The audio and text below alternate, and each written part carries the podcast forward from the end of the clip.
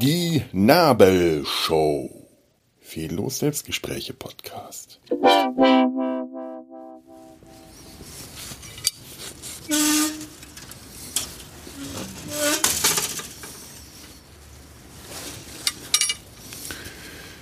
So, hallo. Herzlich willkommen in der Nabelshow. Heute in einer Winterspaziergang Sonderedition. Ich möchte mal äh, darauf hinwirken, dass das Wort Spaziergang bitteschön auch immer noch etwas Nettes bedeuten kann. Und nicht nur ein Haufen Arschlöcher, die sich zusammenrotten zu einer nicht genehmigten Demonstration und einem Spreader-Event. Was für Arschgeigen. Auch hier in der Nähe wieder in der nächsten größeren Stadt ist das mit 3000 Leute in einer relativ kleinen Stadt. Das macht einem echt nicht gerade Mut. Die Spaziergänger, Arschlöcher. Wirklich sondergleichen, Mann. Es fällt einem nichts Nettes mehr dazu ein zu diesen Leuten. Hallo, herzlich willkommen in der Nabelshow. Ich fange an der Stelle vielleicht lieber noch mal etwas fröhlicher an. Ich mache gerade einen Winterspaziergang, die Nabelshow äh, für die Leute, die noch nicht so ganz dabei sind. Der Selbstgespräche-Podcast, bei dem ich mir, ich bin Felo, hallo, selber ein bisschen was erzähle, was mir gerade so durch den Kopf geht in meinem Leben, meinem Alltag, an Wichtigkeiten und Nichtigkeiten. Wichtigkeiten wären da meine Krebserkrankung, muss man immer wieder sagen, dass das nachher nicht so überraschend kommt. Nichtigkeiten, Dinge wie, was habe ich im Fernsehen gesehen oder was halte ich von Spaziergängern. So. Ich gehe jetzt gerade wirklich selber einfach spazieren. Es ist wunderschön, sonnig und kalt. Ich bin hier im schönen Franken zu Hause bei meinen Eltern. Ich werde jetzt nicht sagen, wie der Ort heißt, was eigentlich nicht schlimm wäre, aber meine Eltern wohnen hier. Ich möchte das jetzt gerade gar nicht, einfach mal nicht sagen. So. Und es ist heute der, ähm, der meteorologische, ich, ich vertreibe gerade Tauben von ihrem Geschäft auf den Feldern, was immer Tauben gerade machen. Heute ist der meteorologische, ich glaube, das heißt so Winteranfang. Und pünktlich dazu ist es wunder, wunder, wunder scheiße kalt. Also es hat Minusgrade, aber weil die Sonne scheint und der Boden Frost hat, ist es eigentlich eher schön. Hat was Romantisches, sowas Vorweihnachtliches. Ist ja noch nicht ganz Weihnachten. Wie immer bin ich schon vor Weihnachten bei meinen Eltern. Das mache ich seit Jahren. Letztes Jahr war es das erste Mal nicht. Da bin ich zum ersten Mal zu Hause geblieben. Aber weil ich keine, keinen, keinen eigenen Anhang habe, weil ich Single bin, ist es immer ganz angenehm, ein paar Tage vor Weihnachten bei meinen Eltern aufzutauchen, so den letzten Rest Urlaub zu nehmen dabei und ähm, bevor die ganze bucklige Verwandtschaft ankommt, ist das immer etwas entspannt, entspannter. Dieses Jahr bleibt der größte Teil der bucklige Verwandtschaft unter sich. Das ist noch entspannter, so sehr ich meine Geschwister und deren Anhänge liebe, tue ich wirklich und ich vermisse sie sehr und ich werde sie auch an Weihnachten sehr vermissen, bin ich andererseits auch froh, wenn der Rummel und Stress, der damit verbunden ist, einfach etwas runtergefahren wird bei der Gelegenheit. Also das mit dem Spazierengehen, man merkt es jetzt schon, und gleichzeitig reden, ist gar nicht mal so ein richtig guter Einfall gewesen, aber ich ziehe das jetzt durch. Gleichzeitig gehen und reden schon lange nicht mehr so einfach, weil alt und fett, das bin ich. Und seit der OP ist immer noch das Problem mit dem Schnaufen so ein bisschen. Steht immer so auf dem Plan. Die Physiotherapeutin hat da neulich echt Wunder gewirkt, dass ich wieder richtig gut durchatmen kann. Aber ist leider auch schon wieder eine Woche her und vor, vor Januar habe ich keinen Termin mehr, einfach weil ich da jetzt nicht mehr in Köln bin und äh, ich glaube auch keine Termine frei waren. so ein bisschen schnaufen und keuchen und die Übungen machen, sich auf den Boden Rücken legen und unter den Brustkorb ein zusammengerolltes Handtuch fest zusammengerollt runter, Arme nach oben strecken, auch wenn das sieht in der Naht, aber das tut es gar nicht mal so sehr, damit sich der Brustkorb öffnet und man besser atmen kann. Sehr hilfreich, muss ich wirklich sagen. Leider zieht es heute tatsächlich sehr, gestern auch, weil wir gestern den Baum aufgebaut haben, schon mal. Also wirklich am 20. Dezember, das ist auch für uns ein Rekord. So früh wurde der blöde Baum noch nie aufgebaut. Aber immerhin, jetzt steht er und äh, mein Bruder war gestern kurz da und der konnte dann helfen, das Monstrum aus dem Keller zu schleppen. Das hätte ich nicht machen dürfen. Ich hätte es wahrscheinlich gemacht. Meine Eltern hätten Zeta und Mordio geschrien. Und meine Eltern hätten es alleine auch nicht machen dürfen. War also gut, dass da wenigstens ein halbwegs physisch unversehrt dabei war, der geholfen hat, den Baum aufzustellen, ihn zu konstruieren. Denn große Dinge sind letztes Jahr passiert an Weihnachten. Nicht nur waren wir alle zu Hause und haben uns per Videokonferenz zusammengeschaltet. Auch ein Novum, mehr oder weniger, dieser Familie. Also schon allein Weihnachten nicht im Rudel zu verbringen, sondern äh, äh, deine Eltern haben sich letztes Jahr endlich einen künstlichen Weihnachtsbaum gekauft. Etwas, das ich früher empört mit Schimpf und Schande belegt hätte. Wie kann man nur? Ist ja eklig. Und ich bin so froh, dass sie das endlich gemacht haben, weil ich kriege das ja seit Jahren mit. Ich bin immer der, wie gesagt, von den Geschwistern, der dann schon vor Weihnachten da ist. Und dieses Theater mit dem scheiß Baum jedes Jahr. Da muss ein richtiger Baum gesucht werden und der ist es nicht und der ist es nicht. Ach nee, es hast du jetzt da gekauft. Nee, der ist es nicht. Meine Eltern haben es fertiggebracht. Ich glaube, äh, der Rekord war drei Bäume. Wirklich drei Bäume zu kaufen. Da hatten sie einen dann im Versand bestellt das war eine super Idee. Als wir ihn ausgepackt haben, sind mit dem Baum erstmal ein Kilo Nadeln rausgekommen. Und dann, ach, der ist ja furchtbar und das geht ja gar nicht. Aber war der gar nicht so schlimm. Den hat man halt draußen hingestellt, dann hat er sich entfaltet und dann sah der vollkommen okay aus. Aber nein, ach, und der, wie viel Lücke, hat eine Lücke oder ein Loch, das geht ja, wurde ein zweiter gekauft, der hat dann den entsprechenden Verantwortungen auch nicht genügt. Dann wurde ein dritter gekauft. Der Wahnsinn war wirklich kaum mehr zu überbieten. Und dann geht es trotzdem jedes Mal. Ach nee, also der ist nicht schön. Was hast du denn da? Wie stellen wir den denn hin? Da ist so eine Lücke. Jeder Christbaum, den wir hatten, hat nach dem oberen Viertel eine Lücke, weil das sind halt Bäume. Die sind so gewachsen. Da ist dann im Stamm eine Lücke, wo wenig Zweige sind. Und da hängt man dann halt, versucht, mehr Kugeln oder diese weißen Stoffengel, die wir haben, dahin zu hängen. Und das sind halt natürliche äh, Gegenstände. Natürlich gewachsen, mehr oder weniger natürlich. Aber gewachsen. Jetzt haben wir einen perfekten Baum. Der ist etwas schmaler als die ausufernden, die wir sonst haben, was auch ganz gut ist. Man hat endlich mal Platz.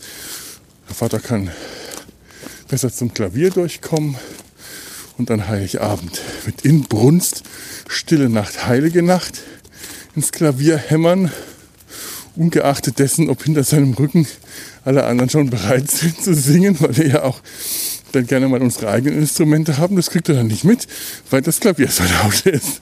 Und jetzt kommt er da auch durch.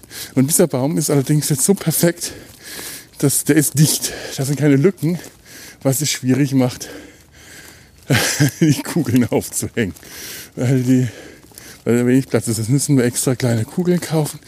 Ich bin sicher, nächstes Jahr wird das geschehen. Dieses Jahr glücklicherweise noch nicht.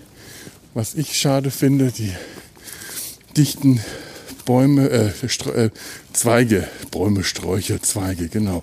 Zweige dieses Baums, der ansonsten wirklich gut aussieht. Also das ist ein schöner Baum. Das ist ein Baum, bei dem man außer seiner an seiner perfekten Form durchaus nicht erkennt, dass der ähm, künstlich ist, zumindest nicht auf den ersten Blick, ist, ist äh, ein Baum, mit dem ich vollkommen einverstanden bin.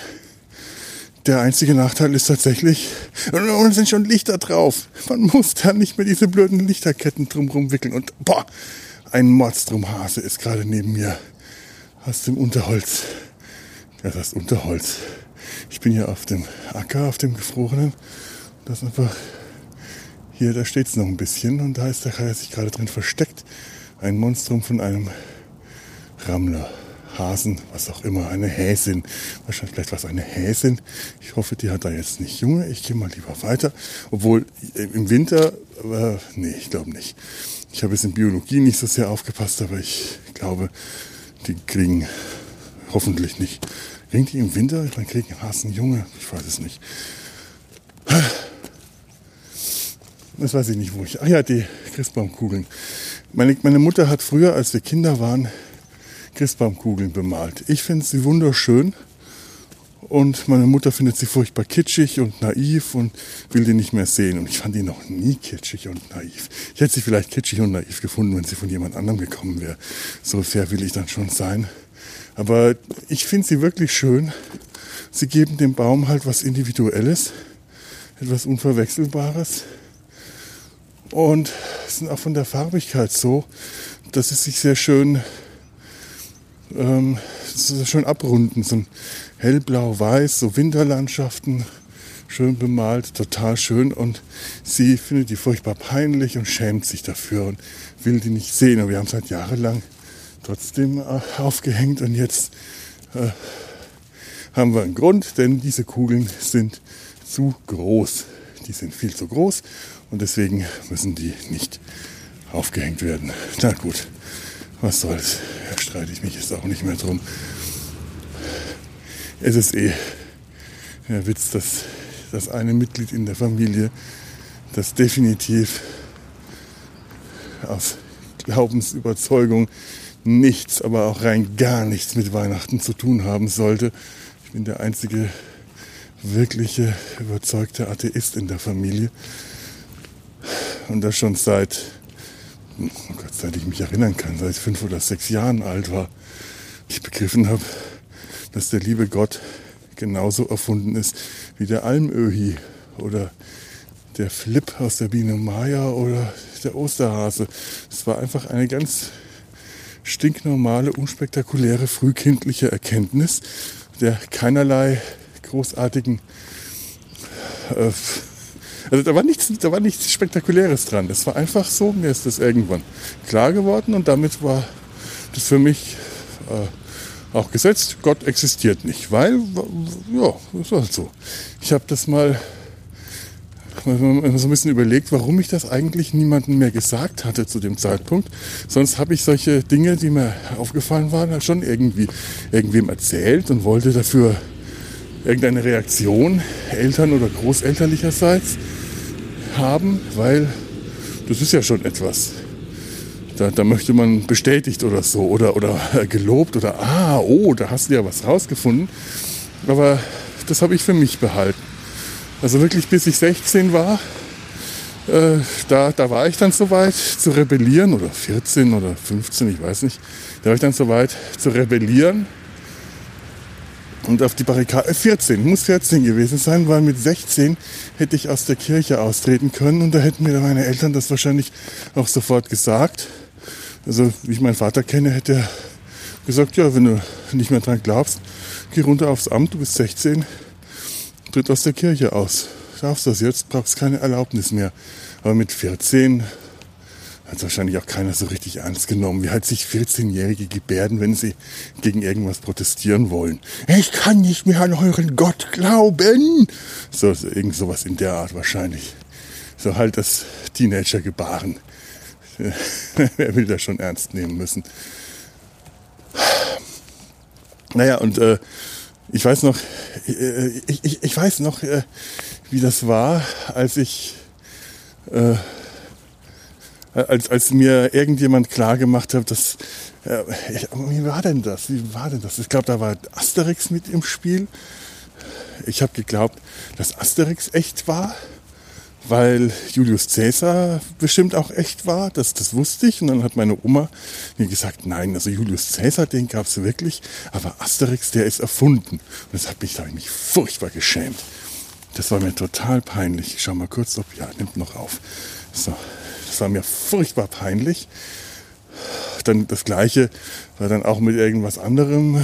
Ähm, ich glaube, ich glaube, das war vielleicht was der Osterhase. Es war irgendwas als Christkind und ich habe das dann auch mit Inbrunst verkündet und dann wurde mir klar gemacht, ja, das ist so. Also meine große Erkenntnis war, dass es das Christkind nicht gibt und das wusste aber schon jeder. Und auch das war mir furchtbar peinlich, dass ich etwas herausgefunden hatte, was aber eigentlich jeder schon wusste.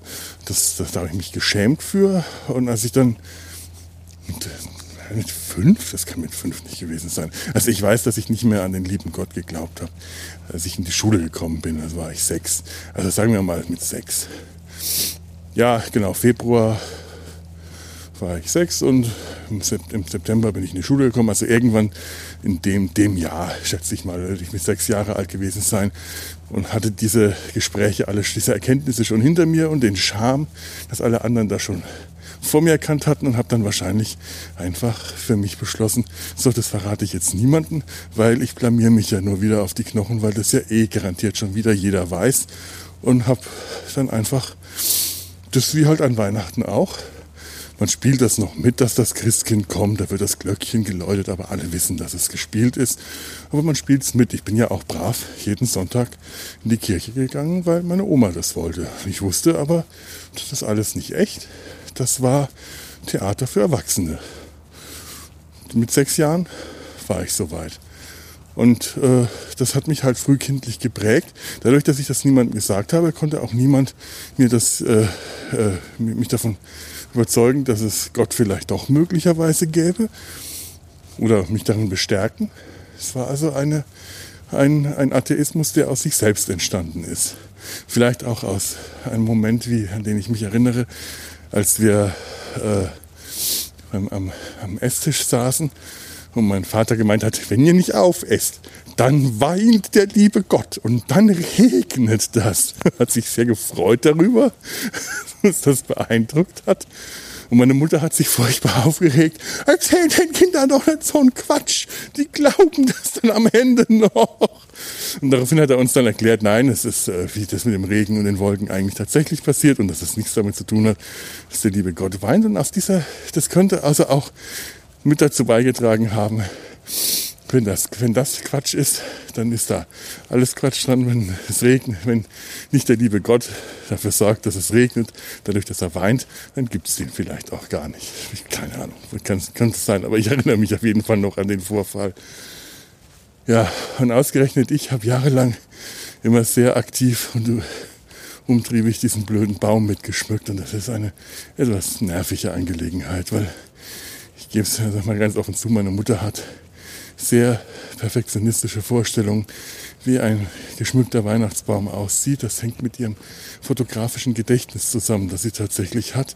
Das heißt, wenn in ihrem, wenn der Christ, der geschmückte Christbaum sich nicht äh, zu annähernd 100 Prozent mit dem Bild vor ihren Augen überlagert, dann stresst sie das. Und wenn sie das, wenn das dann irgendwie am 23. oder 24. Dezember passiert, wenn sie eh schon vollkommen im, im Weihnachtsvorbereitungsstress ist, dann ist das Schmücken des Christbaums eine unwahrscheinlich anstrengende und nervtötende Angelegenheit.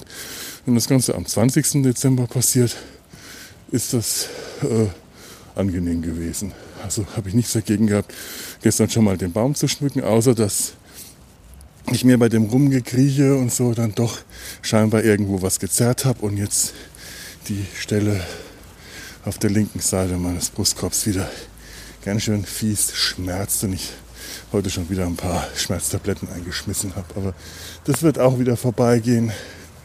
Das passiert hin und wieder mal. Vielleicht war es auch nicht der Baum, sondern mein Ausflug in den Keller, weil ich etwas holen musste. Denn es gibt eine Tradition bei uns an Weihnachten, die ich äh, gerne erfülle, wenn mein Vater nicht dran denkt. Ihm fällt mittlerweile dazu nichts Neues mehr ein. Also nimmt er gerne an, wenn ich das mache. Es muss irgendwas in der Krippe versteckt sein. irgendwas Witziges, Originelles, irgendwas äh, Grippenfremdes, was da nicht hingehört. Das war vor etlichen Jahren meine Mausefalle, in die eins der Schafe eingeklemmt wurde. Oder mein Bruder hat hinten in die Krippe ein kleines gerahmtes Bild vom Papst aufgehängt oder so, so ein Scheiß. Und äh, ja, ich glaube, letztes, vorletztes Jahr war es eine alte Überraschungseier-Sammelfigur von Bilbo Beutlin, der mittendrin saß und aus seinen Memoiren vorgelesen hat. Das hat schön dazu gepasst. Und dieses Jahr ist mir eingefallen, wir haben unten im Keller noch die alte Lego-Kiste. Und wir haben früher mit diesen Tierfiguren da gespielt. Fabuland hieß das, glaube ich. Ist das Fabuland? Ich glaube ja. Also diese Lego-Figuren mit Tier-Cartoon-Köpfen. Und da ist ein Schaf dabei gewesen, ein Schaf, schön gelbe, gelber Körper, weiße Arme, weißer Kopf, fällt also farblich gar nicht so sehr auf. Und dieses Schaf wollte ich dann dazwischen setzen und um die Kiste, an diese Kiste ranzukommen, musste ich ein paar andere Kisten runterheben und dabei habe ich mir dann was gezerrt. Alles im Dienste von Weihnachten. So sieht es einfach mal aus. So, genug von Weihnachten und genug von Wehwehchen und Aua Aua. Ich habe ansonsten keine. Deswegen habe ich jetzt auch keine Lust drüber zu reden. Meine Haare fallen tatsächlich immer mehr aus, wie mir jetzt aufgefallen ist beim Blick in den, in den Klappspiegel. Das betrübt mich. Das erschüttert mich mehr, als ich das zugeben wollte, sogar als ich zugegeben habe, dass mich Haarverlust erschüttern würde, wenn er chemisch passiert. Und dieser Blick in Spiegel, was? Da ist ja doch noch weniger da, als ich gedacht habe. Ich habe halt zu Hause kein Klappspiegel. Das ist schon so.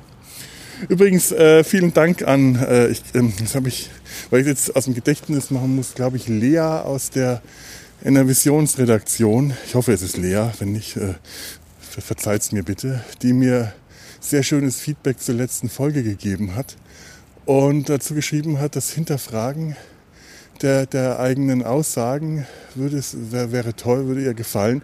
Das wäre eine große Stärke, wenn man die eigenen Aussagen hinterfragt, fragt, hinterfragt, hinter, hinterfragt, wie man das hier bei uns in Franken sagen wird. Wenn man das eigene dumme, das eigene dumme Gebabbel äh, hin und äh, äh ein wenig hinterfragen tut. Ganz schrecklich. Ähm, das, das ist schön. Das, das hat mir gefallen, der Satz. Also zum einen, das ist ein schönes Lob. Äh, zum anderen, ich sehe es gar nicht als Stärke, aber ich habe das noch nie so betrachtet, dass das eine Stärke ist, aber weil ich halt, ja, oh mein Gott, wie äh, jeder Mensch eitel, auch, auch eine gewisse Eitelkeit habe, wahrscheinlich eine durchaus große, das weniger auf Äußerliches, halt auf, auf andere Dinge bin ich da auch durchaus stolz darauf, dass das mir als Stärke angesehen wird, dass ich tatsächlich recht häufig meine eigenen Aussagen hinterfrage und dann auch korrigiere. Aber ich sehe das eher als eine Notwendigkeit ein, weil das mit einer, ja, vielleicht nicht direkt eine Schwäche, aber eine Notwendigkeit, weil ich einfach viel zu oft Blödsinn rede und äh, es mir unwahrscheinlich peinlich wäre, wenn das entlarvt wird, also entlarve ich mich lieber selber, weil es sehr, sehr, sehr einfach ist, Leute, die Blödsinn reden, zu ent und das mit dem Inbrunst der Überzeugung, im Brustton der Überzeugung machen, die, die ist sehr leicht zu entlarven als Dummschwätzer. Und äh, wenn man schon Dummschwätzer ist, sollte man sich dessen auch bewusst sein.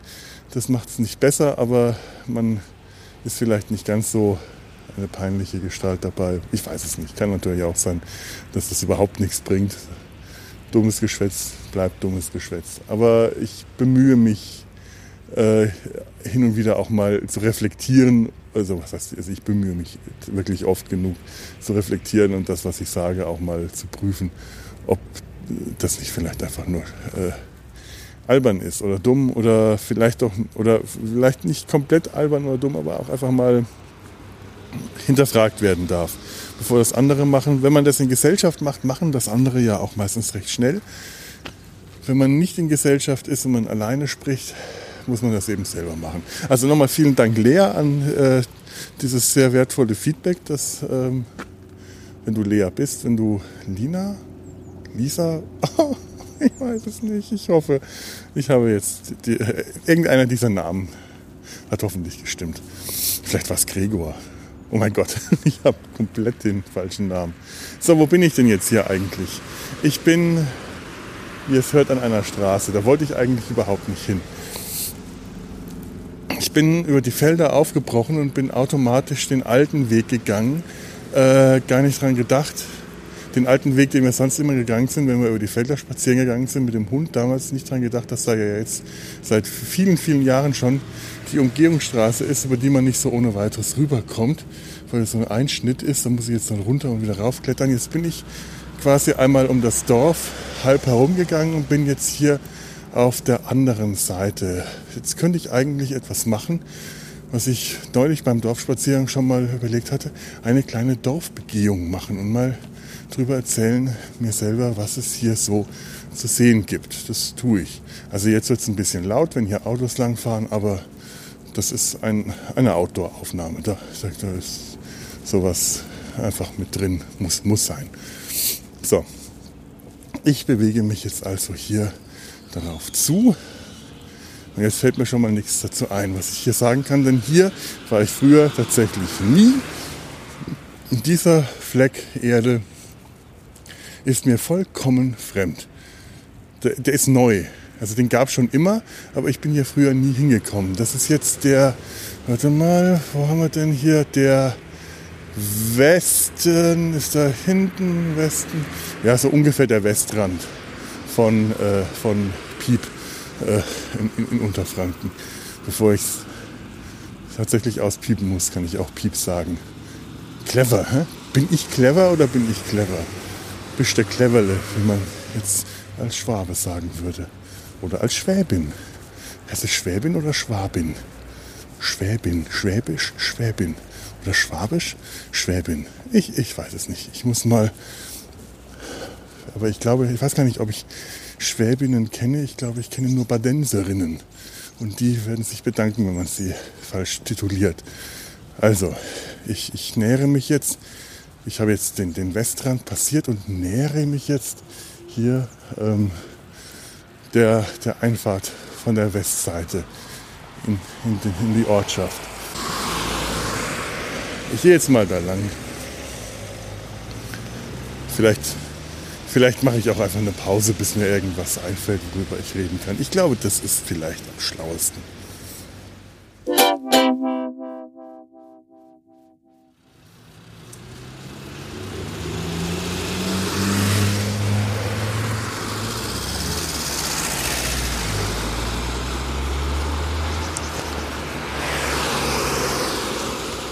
So, da bin ich wieder. Es wird mir jetzt hier doch zu laut, zu viele Autos. Deswegen gehe ich jetzt mal hier in die Georg-Straße hoch. So eine Stichstraße und die führt mich in die alte Nachbarschaft. Und die ist sehr, sehr, sehr steil. Es wird jetzt ein Geschnaufe und Gekräuche geben. Das lässt sich nicht verhindern. So, es ist, da, da haben wir früher gewohnt in der Gegend. Ist gar nicht so weit weg von unserem jetzigen Haus, aber es ist ein paar Straßen weiter in, in den 70ern haben wir da gewohnt und das sind, hier wurde in den 70ern viel neu gebaut, 60ern und 70ern. In den 70ern kamen hier Reihenhäuser dazu und eines davon haben wir bewohnt, eine, eins dieser Reihenhäuser, Wohnungen, Parzellen, Abteile, egal. Es war ein Haus am Rand dieses Blockes und weil das alles am Hang lief, hatten wir an unserer Hausseite einen schönen Abhang. Also der Garten hatte einen Hang, da konnte man im Winter tatsächlich zu Hause Schlitten fahren. Das fand ich mal ganz toll. Aber hier ist auch tatsächlich eine große Wiese mittendrin. Nicht bebaut, gab es früher schon. Also so das ein Grundstück liegt hier brach, lag früher auch brach. Ein sehr recht steiler Abhang. Wenn der Schnee lag, haben ja auch immer alle Kinder aus der Nachbarschaft Schlitten gefahren. Stehen ein paar Apfelbäume drauf. Gegen die ist man dann dagegen gedotzt. Der obere, das obere Ende dieser Wiese fängt auch durch einen extrem steilen Abschuss ab und da bin ich mal mit dem Fahrrad drüber gebrettert und habe mich überschlagen. Das weiß ich auch noch. Da lag ich da unter meinem Fahrrad, habe leise Aua Aua gesagt und 10 cm neben meinem Kopf lag ein großer, scharfkantiger Holzklotz, den ich glücklicherweise verfehlt habe. Danach habe ich dann begriffen, wie wichtig Bremsen am Fahrrad sind. So, die Reihenhäuser stehen immer noch. Eins davon hat einen Anbau bekommen, einen Wintergarten statt dem Balkon. So. Ach, das sind ja gar nicht unsere Häuser. Unsere Häuser sind eine Reihe weiter oben. Das sind die unteren, das ist die untere Reihe. Ja, gehe jetzt nicht hoch. Da hat dann später meine Oma gewohnt, nachdem der Opa gestorben ist und es klar war, unsere Familie wird immer größer, war das vierte Kind unterwegs. Dann haben wir Häuser getauscht. Meine Oma hat uns das große Haus in den großen Garten gegeben und wir haben ihr dafür das kleinere Reihenhaus gegeben. Für alle Beteiligten wahrscheinlich ein ganz okayer Tausch. Außer, dass wir halt unseren privaten Schlittenberg aufgeben mussten, was ich immer doof fand. In unserem neuen Garten, der riesig war. Also für uns Kinder, der ist heute immer noch wirklich groß. Und hatte einen Pool, weil mein Opa eine alte Wasserratte war, der immer schwimmen musste wo, wo immer möglich. Und der hatte sich recht früh schon einen Pool gebaut, so einen großen runden Pool. Ich weiß gar nicht, wie weit im Durchmesser, sieben, neun Meter ungefähr. Und Höhe, ähm, so, so, so, Bauchnabelhöhe bei mir. Ich weiß nicht, was das ist. Meter 20. Also kleine Kinder müssen da schon Schwimmflügel tragen. Da musste dann auch ein Zaun drumherum gezogen werden, damit wir da nicht rein können. Und dann Später, als die Kinder meiner Schwester da waren, wurde der auch nochmal erneuert. Weil der wurde irgendwann dann wieder abgerissen. War halt nur so ein hässlicher Maschendrahtzaun. Und dann wurde da ein neuer Holzzaun hingebaut, dass die Kinder da wiederum nicht rein und ertrinken können, während die Erwachsenen nicht aufpassen. Muss halt sein. Naja, und in dem Garten gab es keine, kein, kein Schlittenberg, sondern nur ein Komposthaufen der auf einem kleinen Erdhügel lag und von diesem kleinen Erdhügel, der vielleicht eine Höhe von 50 Zentimeter hatte, haben wir dann versucht, dem Schlitten runterzufahren. Was man nicht alles so macht. Nun ja. So, ich gehe jetzt hier die Straße entlang. Am Ende geht es nur nach links und nach rechts. Oh, nach links geht es oben zurück nach Hause. Da will ich noch nicht hin. Weil es ist schönes Wetter und ich gehe jetzt spazieren und die Leute, die hier sind, die, die, merken auch nicht, dass ich mit mir selber rede. Ich habe aber zur Tarnung Kopfhörer auf. Vielleicht sieht das aus, als würde ich telefonieren. Das ist ja heute nicht mehr so seltsam, wenn man Selbstgespräche führt. Früher hätte man hier diesem Ort gesagt, das ist einer, der ist aus dem Schloss. Vielleicht erkläre ich das noch, was das bedeutet. Aber ich komme jetzt erstmal an eine Stelle, die einer anderen Geschichte bedarf. Ja, dieser Anwohner hat mich gerade aus seinem Auto misstrauisch beäugt. Er hat gesehen, dass ich geredet habe. Ich habe ihm freundlich zugenickt, weil man das natürlich auf dem Dorf tut. Da grüßt man sich, egal ob man sich kennt oder nicht, weil man tut das einfach. Hat aber nicht zurückgenickt, der Mensch. Na gut, muss er ja auch nicht. Ich nehme ihm das nicht übel. Das, so. Hier wird ja nicht. Dann gehe ich mal jetzt nach rechts runter. Geht wieder sehr steil jetzt runter. Da, wo früher unser Spielplatz war. Also nicht unser, sondern der, der Spielplatz in, diesem, in dieser Gegend war. Weil es hier an einem steilen Hang lag war der Spielplatz terrassenförmig eingeordnet. Jetzt ist das scheinbar ein Privatgrundstück. Oh, schön für die Leute. Ist nett. Oh, ja, ich, äh, nett mit einem, auch mit verschiedenen Terrassen und einem Teich. Muss man jetzt nicht, muss ja jetzt nicht, äh, wenn das anschauen. Ja, aber immer noch die drei Terrassen gut zu erkennen. Drei Terrassen, schmale Terrassen, mit jeweils Stufen an der Seite. Man konnte auf der obersten Terrasse waren äh, Sandkasten, Schaukel, Rutsche und Wippe gestanden.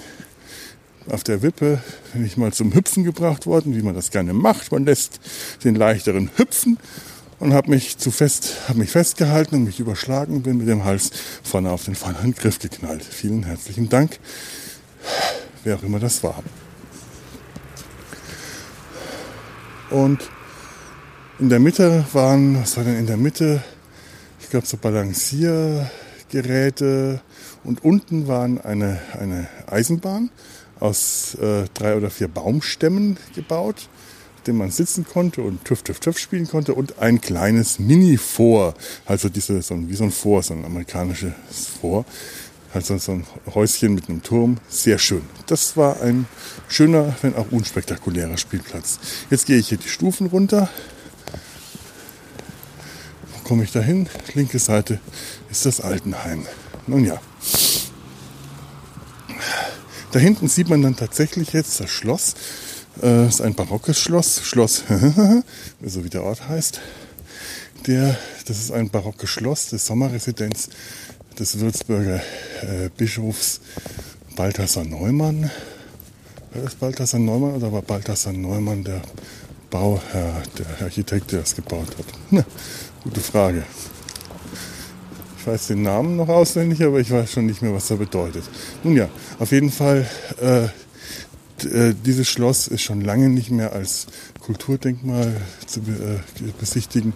Da gibt es noch einen Saal, aber ist schon seit, äh, ich glaube, Anfang des letzten Jahrhunderts ist das ein Krankenhaus mit einer psychiatrischen Abteilung, einer Nervenheilanstalt und deswegen ist in diesem Ort schon immer Schloss synonym für Klapsmühle gewesen. Man sagt, da ist einer aus dem Schloss, dann war das, ja. Dann war das einer aus dem Irrenhaus. Oh, der ist bestimmt aus dem Schloss. Naja gut, Menschen waren halt so. Muss nicht nett sein, um bemerkenswert zu sein. Wo gehe ich denn jetzt hier eigentlich lang? Wo habe ich jetzt die Straße überquert? Aus keinem mehr erfindlichen Grund, außer dass auf dieser Seite der Gehsteig ein kleines bisschen breiter ist. Ja, als Kinder hatten wir da auch Angst vor denen aus dem Schloss. Wie halt Kinder so sind, generell noch in den 70er oder 80ern. Wir waren, wir waren scheiße, ne? Wir waren Arschlochkinder. Nein, waren wir nicht. Wir wussten es ja auch nicht besser.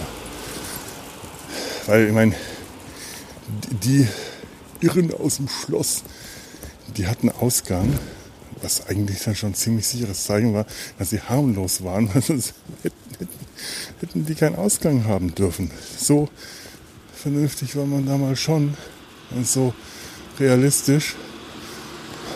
Aber wenn wir Kinder dann einen gesehen haben, wir wussten das, und wir Kinder jemanden gesehen haben, der irgendwie etwas seltsam wirkte, das hat, das, der musste noch nicht mal Insasse der Nervenheilanstalt gewesen sein. Aber dann hieß es sofort, äh, der ist aus dem Schloss, geht da nicht hin. Haben wir Angst vor dem gehabt, haben den ein bisschen geärgert. Aber das haben wir uns gar nicht getraut. Dass wir waren tatsächlich keine Kinder, die Leute gehänselt haben. Wir haben es uns einfach nicht getraut. Und haben einfach Angst vor denen gehabt. Und sind gegangen. Hier war früher mal eine Tankstelle, merke ich gerade. Interessant, die habe ich total vergessen. Da ist jetzt, was ist das hier? Feuerwehr. Ah, Schau an. Ja, macht Sinn. Das Feuerwehrgebäude, das alte, hat es wohl nicht mehr so richtig getan. Wo bin ich hier? Hier wurde mir gesagt, ist das alte Feigehaus. Ich sage das jetzt einfach den Namen. Ja, schau an, das ist tatsächlich hergerichtet worden. Sieht nett aus, das gefällt mir.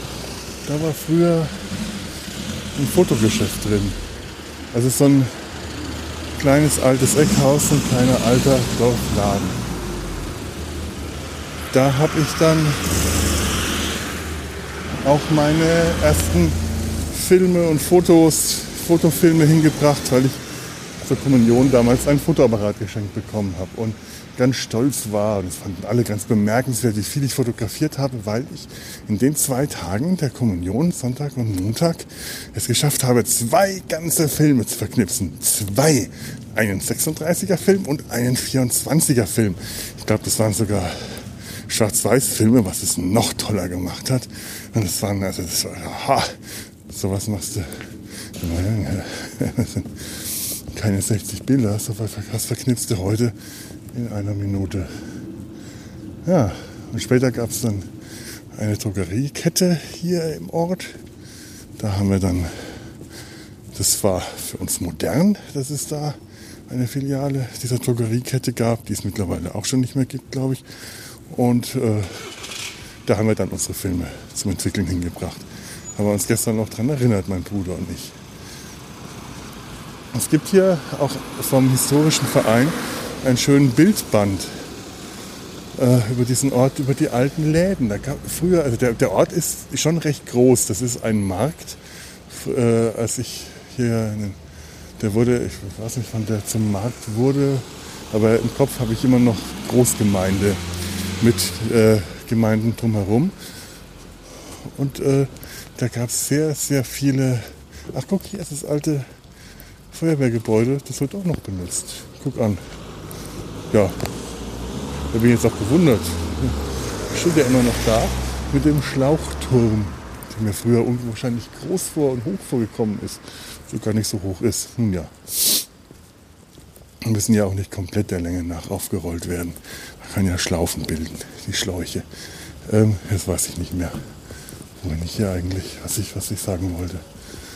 Was haben wir denn hier? Ach, da war früher Supermarkt. Ist er nicht mehr. Da ist das Industriegebiet. Industriegebiet, also halt Betriebe und Lagerhallen. Oh, müssen wir jetzt nicht lang gehen. Das ist mal nicht so spannend. Ich gehe jetzt mal hier in diese Ecke, denn da war früher der alte Kindergarten, wo ich in den Kindergarten gegangen bin. Und da sieht man auch schon wieder die Türme vom Schloss herausragend, die Zwiebeltürme. Ich meine, äußerlich ist dieses Schloss wirklich noch genau das, was es früher war, nämlich ein sehr, sehr schönes, nicht allzu großes, aber sehr schönes barockes Schloss oder vielleicht Rokoko, ich weiß es gar nicht mehr. Auf jeden Fall äh, nicht so klobig kastenförmig, sondern sehr verwinkelt mit Türmchen und Erkern und so. Also anders als zum Beispiel in Veitshöchheim oder in, in Brühl. Auch sehr schöne barocke Schlösser, aber das sind reine Kästen, während das hier einfach sehr viel verwinkelter wirkt. Auch mit dem Innenhof und allem. Ich werde da, glaube ich, gleich noch reingehen. Ein bisschen im Schlosspark spazieren gehen. Schöner Schlosspark auf jeden Fall. Ja, und innen ein Krankenhaus, in dem ich auch schon mal war, allerdings nicht im Schloss, also in der Klapse, also nicht in der Nervenheilanstalt, sondern in der orthopädischen Abteilung, dass ich mir was gebrochen hatte. Jo, und da ist jetzt der alte Kindergarten, in dem jetzt, was ist da jetzt drin? Ein Therapiezentrum. Ah ja, weil der Kindergarten ist mittlerweile auch schon im Neubau, an einer anderen Stelle auch schon, auch schon lange, wo er ein bisschen besser aufgehoben ist, möglicherweise. Was von der Lage her weiß ich es nicht, aber die Räume sind wahrscheinlich einfach nicht mehr so schön gewesen. Und hier sind wir in den Kindergarten gegangen. In der Nähe war die alte Mühlenbäckerei, die habe ich neulich gesehen. Ist auch schon zu. Habe ich mal gefragt, wie hier wohl eine Mühle betrieben ist, aber die Wern läuft in der Nähe durch und früher war hier wohl ein Seitenarm der Wern durchgeleitet worden, der die Mühle betrieben hat. Und in der Mühlenbäckerei, die wie gesagt schon lange zu ist, deswegen nenne ich jetzt ihren Namen, ganz schamlos, da haben wir dann früh gerne mal unsere Hörnchen für die Pause im Kindergarten gekauft. Hörnchen waren toll. Hörnli, wie, es, wie, wie der Franke, wie der, der Unterfranke in dieser Gegend sagt. Also nicht Hörnla, wie man in Oberfranken sagt, auch nicht Hörnle, wie es generell hier in der Gegend heißt, sondern hier waren es Hörnli. Das sind keine Croissants oder, oder, oder Butterhörnchen, wie man im Rheinland kennt, so dicke, es sind dünne. Es sind eher so ein bisschen Mürbehörnchen, aber Butterhörnchen schon. Also sehen aus wie Mürbehörnchen, das kennt man noch, aber es sind Butterhörnchen gewesen und wir fanden die super lecker. Ich finde die heute noch lecker. Kriegt man hier auch immer wieder in den Bäckereien noch. Und die konnte man dann so innen aushöhlen mit dem Finger und dann auf den Finger draufstecken. Dann hat man lange, dünne Hexenfinger gehabt. Oder man hat sie auf die Nase gesteckt, dann hatte man eine gebogene Hexennase. Was Kinder halt so machen. War sehr schön. Und hat lecker geschmeckt. So, ich gehe jetzt hier da durch. Kommt jemand raus? Hallo?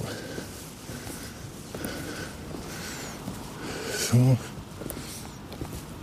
Immer nett, weil die alten Häuser noch sieht und Höfe. Ich bemerke die häufig gar nicht mehr. Also alles. Und gegenüber ist die alte Brauerei. Da hat er auch schon vor, Jahr, vor ein paar Jahren den Betrieb eingestellt. Sehr gutes Bier hatten die hier. Ja, aber der Gasthof ist noch da, hat einen Biergarten. Ja nun, dieses Jahr mit Weihnachten ist wieder alles ein bisschen weniger. Es war zwar schon ein Tisch bestellt, aber da wird wohl nichts draus. Schade, schade, aber bin noch nicht so scharf drauf. Gott, ja hier ist, ich komme jetzt zum Dorfplatz und hier ist laut. Ja, oh und hier komme ich an einem ganz besonderen Haus vorbei. Das ist nämlich mein Geburtshaus gewesen. Früher mal. Jetzt ist es eine Eisdiele und das Geburtshaus gibt es nicht mehr, denn das ist irgendwann mal abgerissen worden. Das ist sehr schade. Das war tatsächlich historisch, das stand unter Denkmalschutz. Das war das Haus von meinem Opa, der hatte unten im Erdgeschoss seine Zahnarztpraxis und im Obergeschoss hat zuerst die Familie gewohnt. Später sind sie umgezogen, nachdem sie das neue Haus gebaut hatten.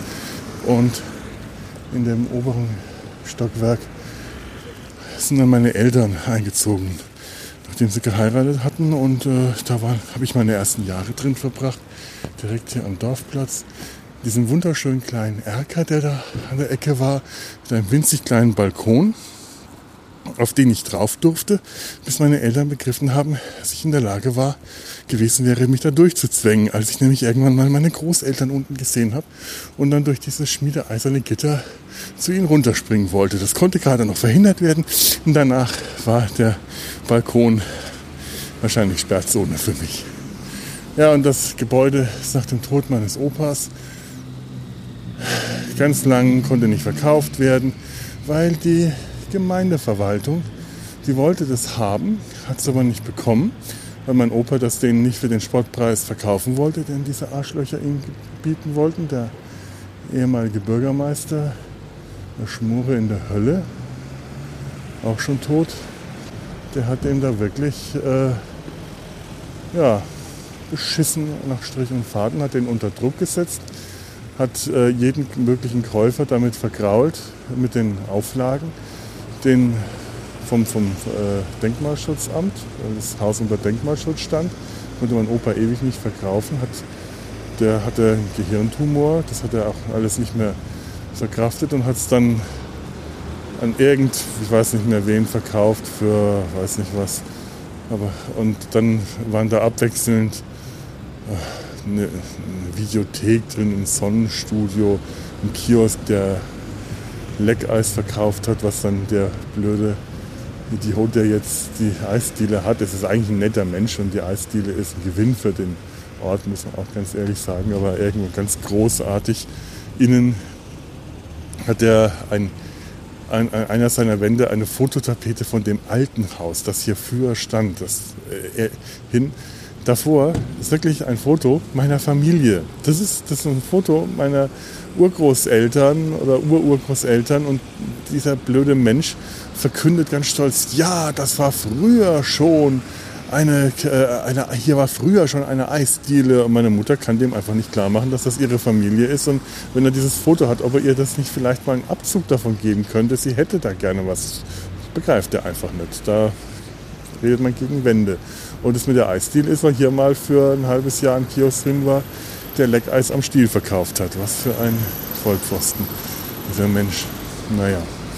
Naja, und irgendwann beim Umzug der Gemeinde vom alten Rathaus ins neue Rathaus, beziehungsweise als das alte Rathaus abgerissen wurde, das schräg gegenüber auf der anderen Seite vom Platz steht, ist es wohl irgendwie durch einen merkwürdigen Zufall dazu gekommen, dass nicht nur die Unterlagen über den, äh, die, den Denkmalschutz verloren gegangen sind, sondern auch, es muss irgendwie beim Umzug passiert sein, dass da einer einen Umweg an dem alten Haus vorbeigemacht hat und die Plakette mit irgendeinem der Umzugskartons vom Haus runtergerissen hat. Sowas aber auch.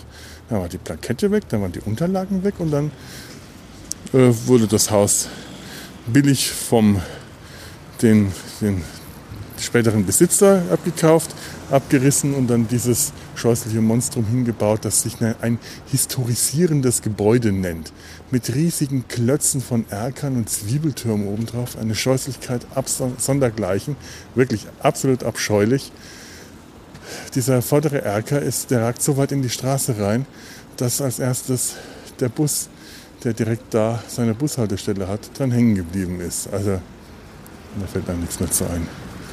Naja, Bürgermeister ist Jahre später auch gestorben. Ich könnte jetzt mit Häme sagen an Krebs. Das fällt mir momentan in meiner derzeitigen Lage etwas schwer, da eine Häme zu äh, empfinden. Ich kann, ihm, kann auch schlecht sagen, geschieht ihm recht. Das, das bringe ich dann doch nicht zustande, aber äh, ich, ich als Atheist wünsche ihm in der Hölle zu schmoren. Ich glaube, das darf ich sagen. Das steht mir zu. Soll ich jetzt in den Schlosspark gehen? Das wäre ruhiger. Vielleicht mache ich das mal. Wie viel habe ich denn eigentlich schon aufgenommen? Eine knappe Stunde. Ja. Hier ist ein offener Bücherschrank. Komplett leer. Sehr gut versteckt, muss ich sagen. Offener Bücherschrank. Mein Gott. Ja, die Leute hier lesen scheinbar nicht viel. Aber woher weißt du auch wissen, dass da dieser offene Bücherschrank ist und man Bücher rein und rausstellen dürfte. Naja, wir wollen das ja auch nicht zu öffentlich machen. Das könnte ja Ziel eines Anschlags werden. Ja, ja. Das, das habe ich schon mal gehört.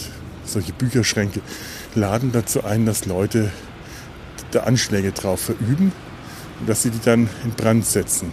Weil das irgendwo bei mir in der Nachbarschaft mal passiert wäre. Daraufhin sich mein Podcast-Kollege Markus tatsächlich entblödet hat und äh, empört laut zu verkünden, Leute, die sowas machen, denen gehören selber die Eier verbrannt.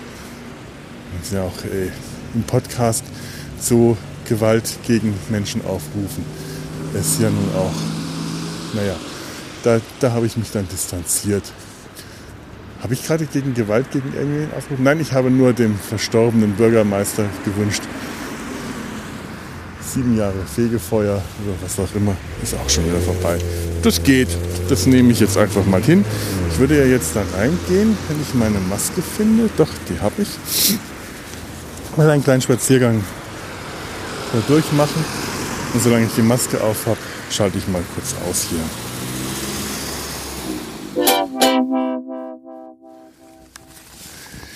So, es ist schon ruhiger hier im Park. Das sind Enten. Die schnäbeln auf dem Gras herum, weil der Ententeich, der See, wie es bei uns heißt, zugefroren ist. Aber die Enten scheinen was zu finden. Sie schnäbeln mit ihren Schnäbeln. Entenfüttern war immer das ganz große Vergnügen. Das soll man ja eigentlich gar nicht machen, weil die Enten davon fett werden und das Wasser zum alkt. Oh, hat ein Vogel gerade ein Geräusch von sich gegeben, ob man es gehört hat. Am Schlossteich, am Schlosspark, Schlosssee, Schlossteich, doch, Teich, Schlossteich. So, so haben wir das genannt. Konnte man ganz toll Enten füttern oder diese Riesenfische, wahrscheinlich Karpfen, die hier. Ja, genau, Ente hat Quark gesagt. Weg, weg, weg. Enten lachen auch. Das wusste ich als Kind noch. Als ich im Herbst hier war, hat auch eine gelacht, da ist mir das wieder eingefallen. Vielleicht hört man das nachher noch. Hoppla, da gestolpert. Und kopfüber in den zugefrorenen See. Oh, mal strecken, mein Rücken. Oh, oh. Und unter der Eisfläche die riesen Karpfen, die nach dem Eis schnappen. Wow, was für Brocken. Das sind ja riesen Brocken da drin. Ein ganzer Schwarm. Ich würde die ja füttern wollen, wenn ich A könnte, weil ich nichts dabei habe und könnte, weil Eis drüber ist. Also, tja, tut mir leid, liebe Karpfen. Aber die halten keinen Winterschlaf. Halten Karpfen Winterschlaf? Offensichtlich nicht.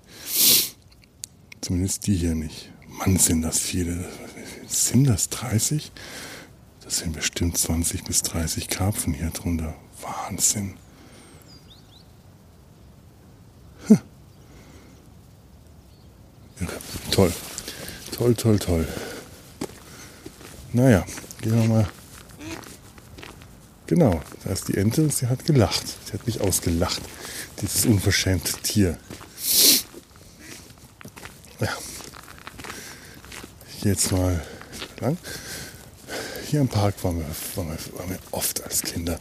Mit der Oma sind wir da immer ja, sind durch den Park gerannt. Weil es ist auch wirklich ein wunderschöner Park. Das ist kein, ähm, also das ist ein, ein, ein englischer Park, wie man das glaube ich nennt. Also nicht so, nicht Blumenrabatten, die äh, geometrisch angeordnet sind, gibt es auch direkt oben am Gebäude, am Schloss gibt es die. Aber hier unten ist das eine schöne große äh, Parkanlage mit einem Teich, eine kleine Insel im Teich. Früher war direkt ein Gebäude drauf gestanden. Man konnte über eine Brücke noch darauf. Die Brücke ist irgendwann verfallen. Ich habe noch, ich habe noch irgendwo alte Fotos von der Brücke. Vielleicht, wenn ich die noch finde, müsste irgendwo müssen die sein, tue ich die in die Show Notes. Mal schauen, ob ich das finde. Ich könnte eine Zeichnung vom Schloss machen. Vielleicht setze ich mich gleich mal hin, wenn ich dran gedacht hätte, mir eine Sitzunterlage mitzunehmen. Habe ich nicht. Dann zeichne ich jetzt auch nicht das Schloss. Das habe ich eh schon sehr oft gemacht.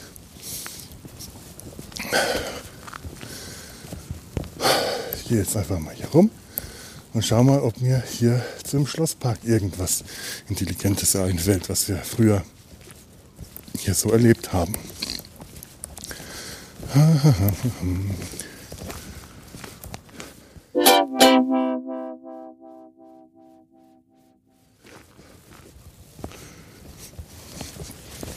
Nehme ich eigentlich noch auf? Ja, ich nehme noch auf. Hier war irgendwo an diesem Weg, ziemlich am Anfang, war ein gespaltener Baum gestanden. Also nein, der war nicht gespalten. Das war so ein Baum, der drei Baumstämme hatte. Also ganz dicht zwei. Entweder waren da zwei Bäume, zwei, drei Bäume zusammengestanden oder die haben sich direkt unten gegabelt. Hat man hier häufiger. Das sehe ich auch gerade, dass es hier häufiger Bäume gibt, die zwei Stämme haben und unten an der Wurzel verwachsen sind. Aber der hatte drei. Und in der Mitte konnte man, wenn man klein genug war, ein kleiner Mensch, nämlich ein Kind in diesem Falle, in unserem Falle, konnte man dann da rein klettern, weil das ja auf Bodenhöhe war, so ein bisschen höher und dann da drin Haus spielen. Das war unser Haus. Und das war die erste Station, war immer das Baumhaus. Das Baumhaus, das hieß auch das Baumhaus. Und so ein Baumhaus war für uns nicht ein Haus in einem Baum gebaut, sondern ein Haus aus einem Baum, aus drei Baumstämmen. Da haben wir da drin gespielt. Und hier haben wir einen Graben. So ein bisschen wie ein Burggraben, aber einfach nur ein Zu- und Ablaufgraben zum Schlossteich. Ja, das, das Baumhaus gibt schon lange nicht mehr. Schade, schade, aber mein Gott, ja, Bäume sterben irgendwann auch mal. Hört ihr die Glocken? Hört ihr die Glocken? Die Glocken. Quasimodo lässt grüßen. ja, ein anderes Baumhaus, auf das steuere ich jetzt gerade hier zu, das wir hier im Park hatten, ist eine große alte Trauerweide. Die steht heute noch da. Das ist schön, das freut mich. Die gibt es noch. Also die gab es schon, als ich ein Knabe war, ein Kind und 30, 40 Jahre später, 40 jetzt eigentlich eher, mein Gott, 40 Jahre später gibt es die immer noch. Sehr schön. Und das war halt unser Haus, weil man da so drunter gehen konnte, wie so eine Trauerweide halt ist. Haben wir Haus gespielt. Ein anderer Baum da hinten, der auf einem kleinen Mini-Hügel steht, eine kleine Anhöhung, das hat für uns gereicht. Diese Hügelanhöhung zu nehmen, um mit Anlauf senkrecht den Baumstamm hoch zu laufen. Das haben wir auch geschafft. Einen Schritt meistens genau lang sind wir da senkrecht den Baumstamm hochgelaufen.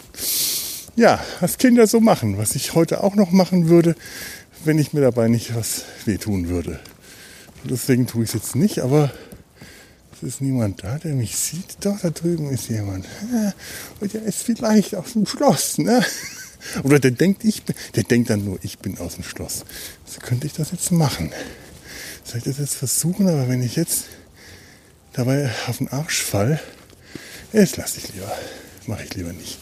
Man muss ja nicht jeden Quatsch machen, der so durch den Kopf kommt. Ich mache jetzt nochmal ein Foto, wie das hier das Licht durch die Trauerweide fällt. Das ist sehr schön und romantisch. Das romantisierende, historisierende äh, Baumhaus. Na, kriege ich das hin? Das ist kein historisierendes Gebäude, sondern ein romantisierendes Quasi-Gebäude.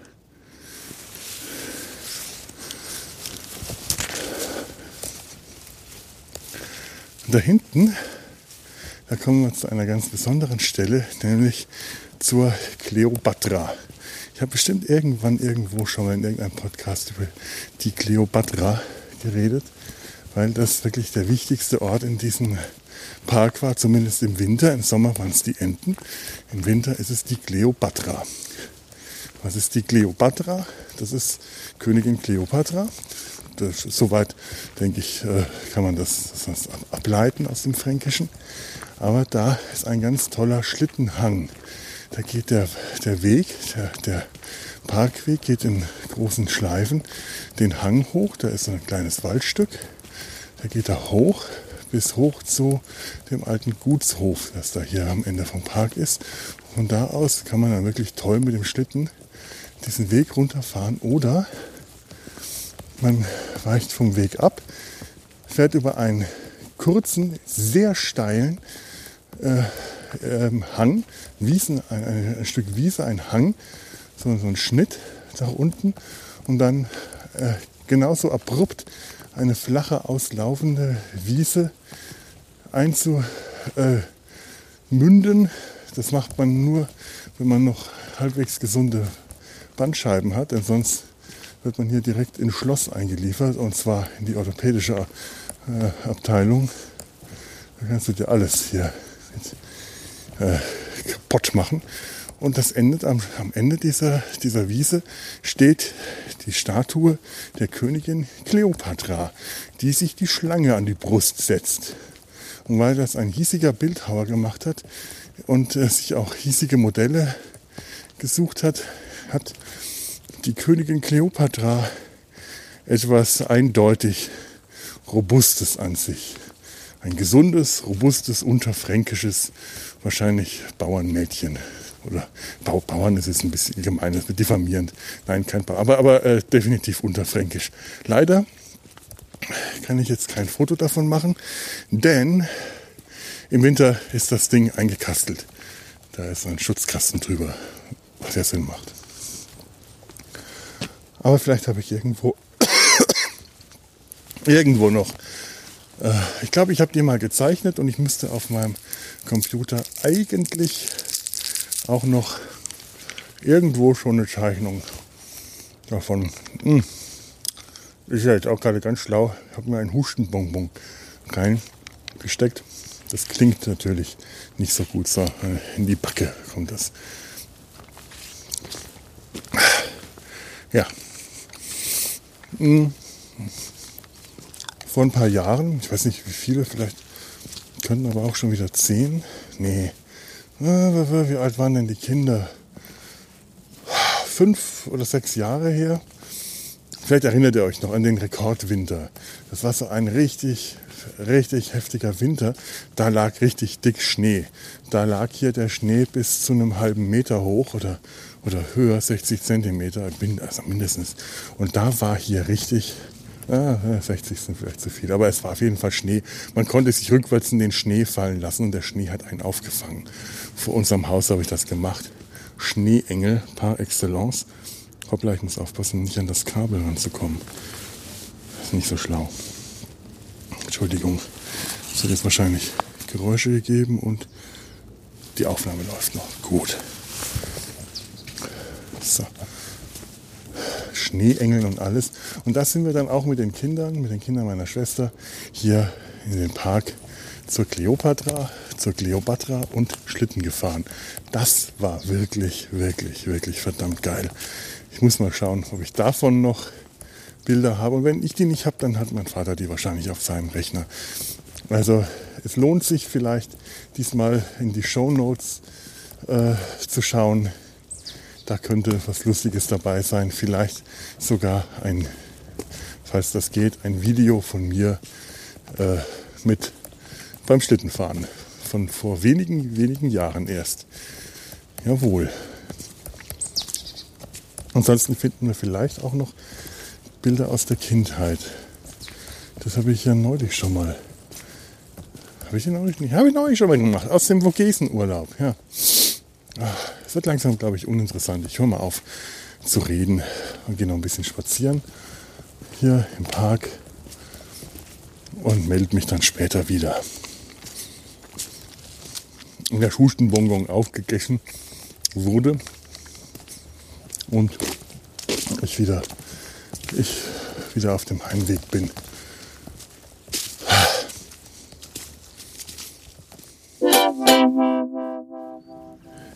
So, ich bemerke gerade, es ist schon Viertel nach zwölf. Wahrscheinlich wird zu Hause ungeduldig auf meine Heimkehr gewartet, damit das Mittagessen zubereitet werden kann. Oder keine Ahnung. Also ähm, es wird mit dem Essen auf mich gewartet, nehme ich mal an. Und ich glaube, das ist jetzt auch ein ganz guter, äh, ganz, ganz gute Idee generell, weil ich glaube, ich nämlich auch ein bisschen Hunger habe. Ich werde jetzt also den direkten Weg von hier aus nach Hause einschlagen, geradeaus durchs Dorf durch und da werde ich auch nicht mal aufnehmen, weil es bergauf geht die ganze Zeit und ich dann eben nur rumkräuch und schnaufe. Eigentlich wollte ich noch einen kleinen Abstecher machen über die alte Kirche, meine meine Zeit in einer Schauspieltruppe, äh, mein Engagement in einer, in einem Erwachsenentheater reden. Ich war nämlich mal Ministrant. Und ich mein Gott, hier kommen Enten auf mich zu. Kommen, das ist unheimlich. Das ist wirklich unheimlich. Das ist, ich muss ein Foto davon machen. Ich werde bedroht. Ich fühle mich bedroht. Kommen Enten. Nein, tut mir nichts tue euch auch nichts.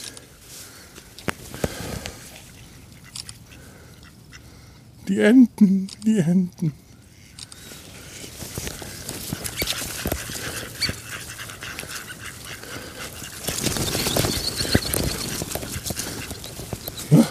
Gruselig.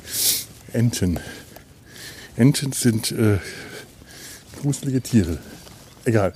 Äh, und ich wollte einen kleinen Umweg über den alten Wurmsee machen, wo wir Schlittschuhlaufen waren und über das alte Schulgelände. Das mache ich die Tage einfach noch. Und jetzt werde ich an dieser Stelle einfach mal abbrechen. Sollte ich vor Weihnachten nicht mehr dazu kommen, nochmal aufzunehmen, einen Podcast online zu stellen, dann wünsche ich euch jetzt schon mal frohe Weihnachten. Hinterlasst mir Kommentare und so weiter. Und falls ich nochmal noch mal aufnehme, hören wir uns gleich wieder. Bis dann. Tschüss.